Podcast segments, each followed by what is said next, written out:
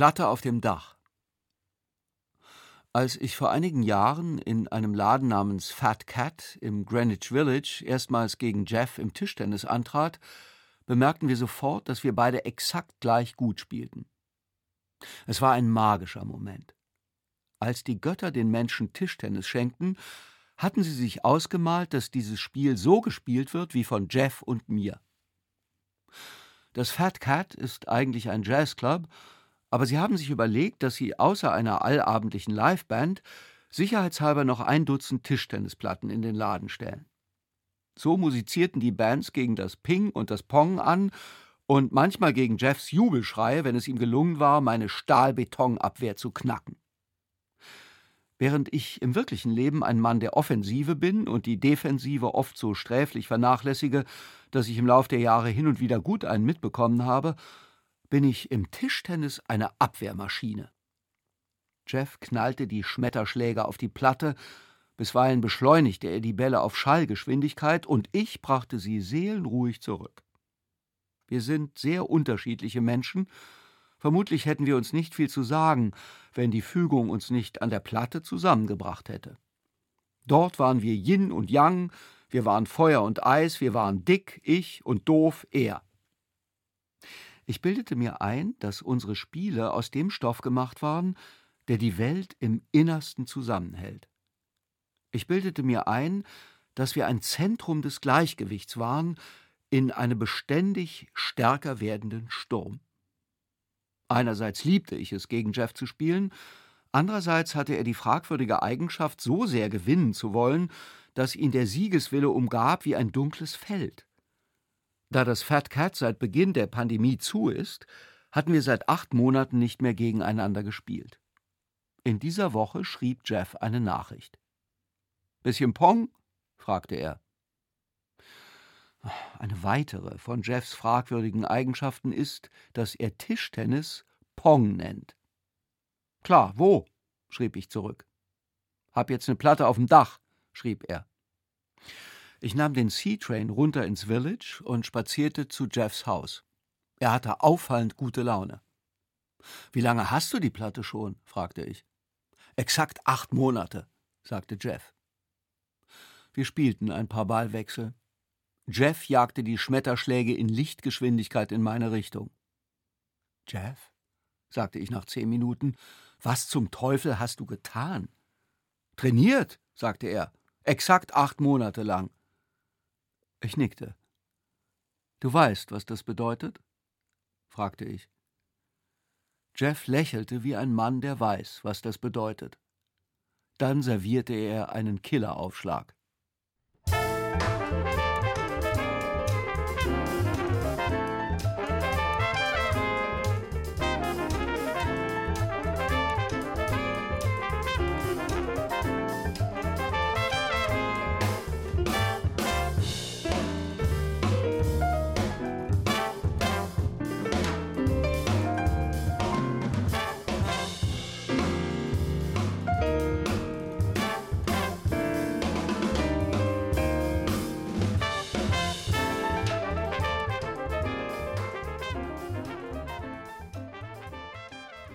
Feierabend. Die Whitehorse Tavern ist einer der Fixpunkte im Leben meines Freundes V, des Fremdenführers. Sie liegt ganz im Süden Manhattans, fast unmittelbar am Anleger der Fähre nach Staten Island, wo V vor rund 20 Jahren hingezogen ist, weil ihm Manhattan zu teuer geworden war. Seither trank er allabendlich, wenn er seine Führungen beendet hatte, und bevor er die Fähre zurück nach Hause nahm, in der Whitehorse Tavern ein Schiffsguinness. Staten Island ist ehrlich gesagt nicht der allertollste Stadtteil von New York, weshalb er mit wenigen Ausnahmen von rohen und garstigen Gestalten bewohnt wird. V nennt ihn mal mehr und mal weniger liebevoll Satan Island. Aber das abendliche Guinness und die halbstündige Fahrt auf der orangefarbenen Fähre vorbei an der erleuchteten Freiheitsstatue haben ihn im Lauf der Jahre mit seinem Wohnort versöhnt. Seit März hatte die Whitehorse Tavern komplett geschlossen, weil sie keinen Außenbereich hat, was für V allerdings das kleinere Ärgernis war.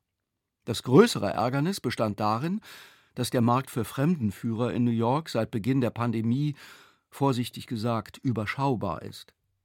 Eigentlich gab es daher keinen Grund für V, fast täglich durch die Straßen zu wandern.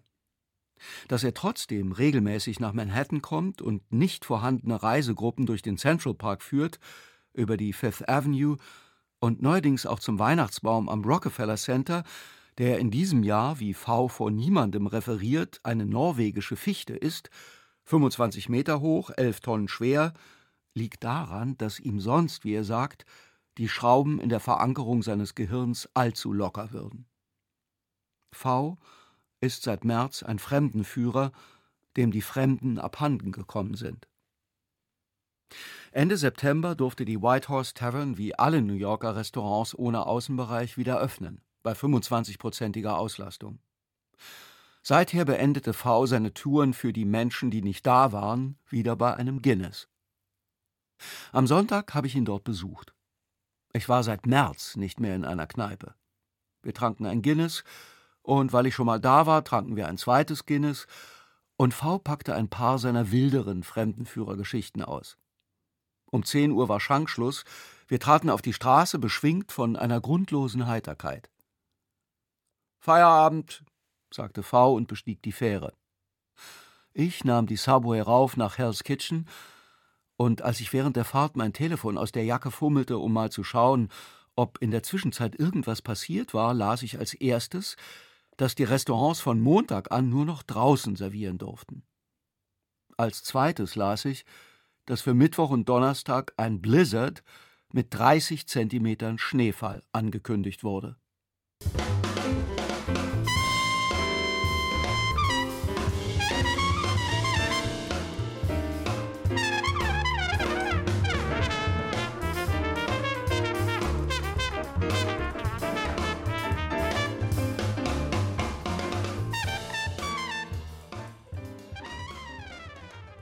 Überraschung. Freitagabend, kurz nach sieben, es klingelte an der Haustür. Da ich niemanden erwartete, blieb ich am Wohnzimmertisch sitzen und tat so, als hätte ich nichts gehört. Vermutlich waren es Freunde der Nachbarn, dachte ich, die auch zu Corona-Zeiten Partys feiern, bei denen die Gäste in Mannschaftsstärke anrücken. Nachbar J spielt seit neuerem E-Gitarre und führt den Gästen regelmäßig seine, nun ja, Fortschritte vor. J ist experimenteller Filmemacher aus Venezuela und vielleicht ist es seinem Talent zum Dekonstruktivismus geschuldet, dass was immer er spielt exakt so klingt, als habe er das Blöken einer verängstigten Schafherde über einen Toaster verstärkt. Es klingelte erneut. Ich wuchtete mich aus dem Stuhl, schlurfte zur Gegensprechanlage und brummte Ja. Überraschung. rief eine Frauenstimme. Ich halte von Überraschung so viel wie von Brechdurchfall. Wer ist da? knurrte ich. Ach, du mach halt die verdammte Tür auf, rief eine andere Frauenstimme. Ich schloss, dass es sich um Heidi P. und Susi handeln musste. Ich drückte auf den Summer. Seit sich vor einigen Wochen abgezeichnet hatte, dass ich dieses Weihnachten nicht nach Deutschland reisen würde, um meine umfängliche und teils mehr, teils weniger durchgeknallte Sippe zu besuchen, betrieben Heidi P. und Susi Lobbyarbeit. Ich solle einen Weihnachtsbaum in meiner bescheidenen Bleibe aufstellen und an Heiligabend ein kleines Fest geben. Kommt nicht in Frage, sagte ich. Mir kommt kein Baum in die Bude und an Heiligabend schaue ich Filme mit Knarren. Und zwar allein. Für mich war die Sache damit erledigt. Der Aufzug erreichte den 17. Stock. Als erster entstieg ihm R., Heidis schottisch-philippinischer Freund, mit einem knapp zwei Meter hohen Baum. Es folgten Heidi und Susi, beladen mit Taschen, Kisten und Kartons. Baumschmückparty! rief Susi. Heidi drückte mir einen Stapel Kisten in die Hand. Er grinste. Ich sagte, ihr habt sie wohl nicht alle. Heidi sagte, das ist absolut richtig. Susi setzte einen fassgroßen Topf auf den Herd. Sie hatte ein Bœuf Bourguignon vorbereitet. Heidi sägte den Baum so zurecht, dass er in den mitgebrachten Ständer passte. Aus den Kisten holte sie Lichterketten, Kugeln, Sterne, Schleifen und Engel, mit denen wir den Baum behängten, über und über. Am Ende wickelte Heidi eine rund drei Kilometer lange silberne Lametta-Girlande um das Ensemble. Licht aus, Baum an, rief sie. R schaltete das Licht aus, Ich schaltete den Baum an, und so standen wir, Heidi, Susi und R und ich, im glitzernden Schein des kitschigsten Weihnachtsbaums, den ich je gesehen hatte. Ist das nicht ganz wunderbar? fragte Susi. Ja, sagte ich wahrheitsgemäß, das ist tatsächlich ganz wunderbar.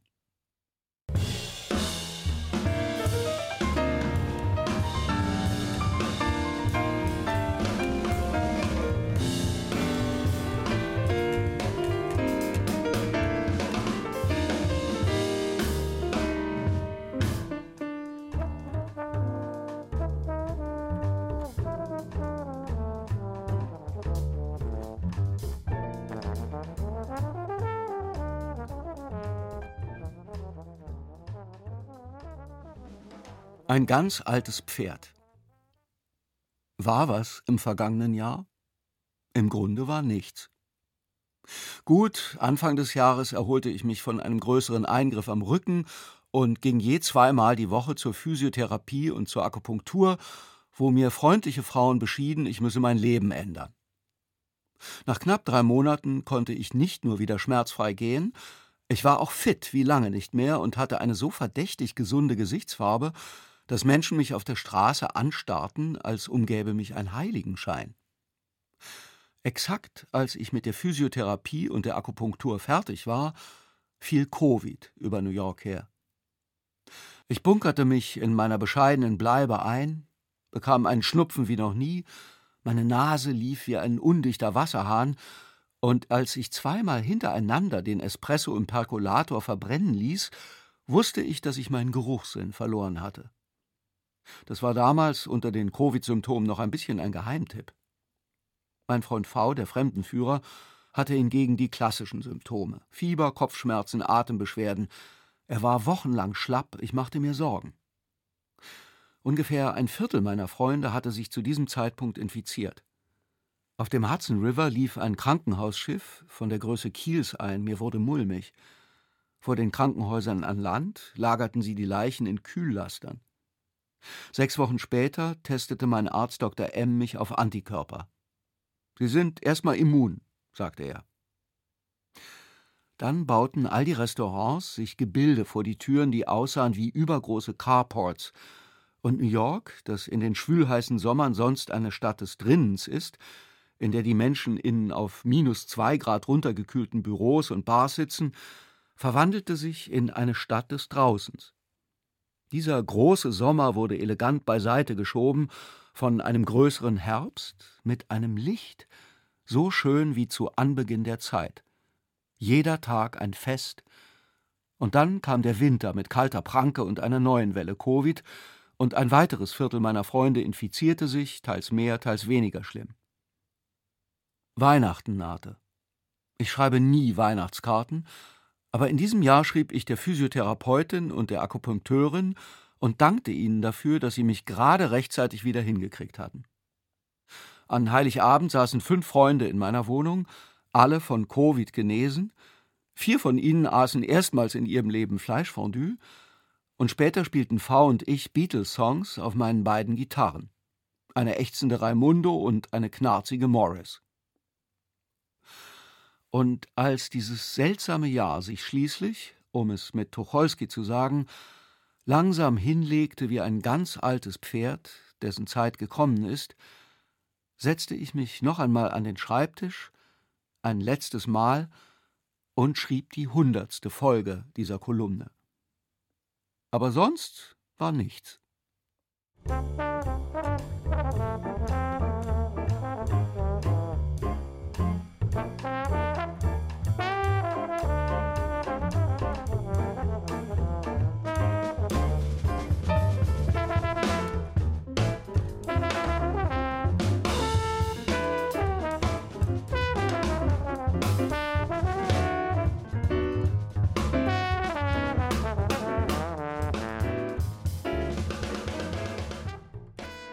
Kalender.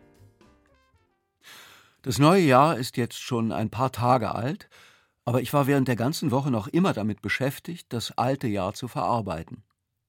Ich las in den Schreibblöcken, die überall in meinem Büro herumliegen. Aus Gründen, die sich auch mir nicht vollends erschließen, liegen hier immer fünf, sechs Blöcke, und ich schreibe mal in diesen, mal in jenen. Und wenn ich in den Blöcken hin und wieder nach einer bestimmten Notiz suche, finde ich vieles, aber nicht diese Notiz. Zudem las ich in meinem alten Kalender. Ja, ich führe einen Kalender auf Papier. Ich las den Januar nach, den Februar, als die Isländerin zuletzt hier war, von Barbados kommend auf dem Weg nach Rom. Sie hatte 15 Stunden Aufenthalt am Flughafen JFK und war deshalb kurz rüber nach Hell's Kitchen gefahren. Ich las den März nach. Dann schaute ich auf all die durchgestrichenen Termine, und schließlich blickten mich so viele weiße Seiten an, als hätten Teile dieses Jahres gar nicht stattgefunden. Es gibt in meinem Kalender eine eigene Rubrik für Besucher, die bei mir übernachten. Die ist nötig, weil in normalen Jahren mehr als 60 Millionen Touristen nach New York kommen, von denen circa ein Drittel in meiner bescheidenen Bleibe nächtigt. Als ich die Einträge für April und für Mai durchging, las ich die Namen von Menschen, die ich seit viel zu langer Zeit nicht gesehen habe. Am 8. April wollte die Isländerin kommen, mit diversen Kindern im Schlepptau. Ich erinnerte mich, dass ich für diesen Besuch eine halbe Tonne Bolognese vorgekocht und eingefroren hatte. An Silvester war ich, dies nebenbei, bei Heidi P.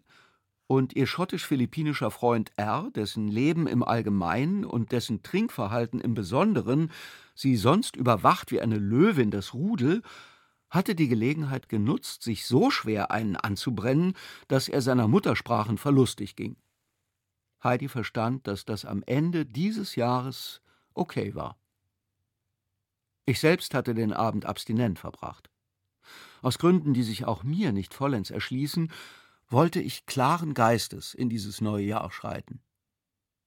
Am Neujahrstag klingelte mein Telefon, nicht das im Büro, das private. Ich hob relativ schnell ab, die Isländerin war dran und wir sprachen drei Stunden lang über das Nordmeer, das Licht und über Kaffee.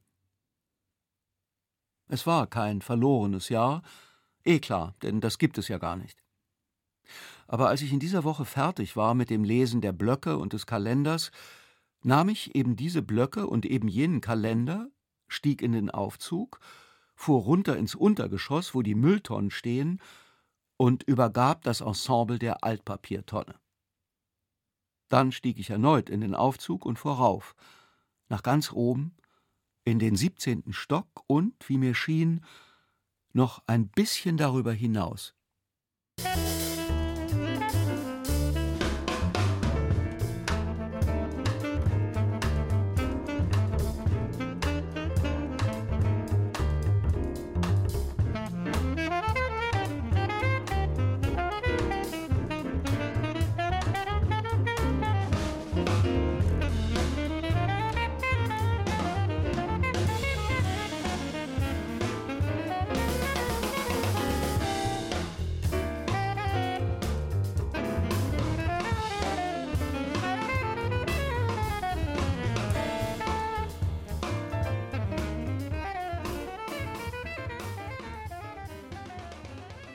Dächer. Auf einem der Flachdächer gegenüber dem ehemaligen Schwesternwohnheim, in dem ich eine bescheidene Bleibe gefunden habe, dreht derzeit ein Mann jeden Abend seine Runden, knapp eine Stunde lang. Ich habe ihn erstmals vor zwei Wochen entdeckt, als ich auf meinen mit Gerüsten und Schwergerät vollgestellten Balkon trat, um der Sonne dabei zuzusehen, wie sie im Hudson versinkt. Ich wohne ganz oben im 17. Stock, das Gros der Häuser in Hell's Kitchen hat hingegen lediglich fünf bis sechs Etagen. Daher habe ich gut im Blick, was meine Nachbarn auf den Dächern treiben. Wenn ich nach Norden schaue, sehe ich das Time Warner Building am südwestlichen Eingang des Central Parks gelegen. Wenn ich nach unten schaue, was mir stets leichten Schwindel verursacht, blicke ich auf ein Meer aus Flachdächern, auf denen Menschen Dinge tun. Während der ersten Corona-Phase schaute ich den Nachbarn dabei zu, wie sie flächendeckend Yogamatten auf den Dächern ausbreiteten. Irgendwann machte mich das so nervös, dass ich mir selbst eine Yogamatte besorgte, darauf allerdings bloß lesend herumlag. Ich las nichts Weltbewegendes, meistens entweder das vom Wochenende liegen gebliebene Magazin der New York Times oder tatsächlich mal den New Yorker, der hier jede Woche reinflattert und dann in den Stapel des schlechten Gewissens wandert, weil ich wieder nur die Cartoons angeschaut habe. Während der zweiten Corona-Phase waren die Yogamatten durch Grills aller Art ersetzt worden. Diesmal musste ich nicht nervös nachziehen. Ich hatte bereits im früheren Sommer abends oft verbotenerweise einen Holzkohlegrill rausgeschmuggelt und Steaks und Burger aufgelegt. Meiner vormals astralischen Fußballerfigur, dicke Waden, flacher Bauch, tat das nicht unbedingt gut, aber dafür meinem Gemüt. In der sich gerade vollziehenden dritten Corona-Phase sind sowohl die Yogamatten als auch die Grills verschwunden. Die Dächer sind leer, bis auf den einsam laufenden Mann. Er läuft immer die gleiche Runde, die vielleicht 30 Meter lang ist. Er läuft schnellsten Schrittes, unermüdlich. Anfangs habe ich mich gefragt, was das soll. Er könnte doch rüber zum Time Warner Building spazieren, am südwestlichen Eingang des Central Parks gelegen, und dann laufen und laufen. Aber er hat das Dach gewählt. Abend für Abend geht das so. Ich trete auf den Balkon und schaue auf die Sonne und den Hudson. Der Mann läuft. Und dann, nach zwei Wochen des Zusehens, habe ich es endlich verstanden. Dieser Mann, der da auf einem der flachen Dächer in Hell's Kitchen immer und immer im Kreis läuft, er wird irgendwann ankommen. Ich hoffe inständig, dass ich diesen Moment nicht verpasse.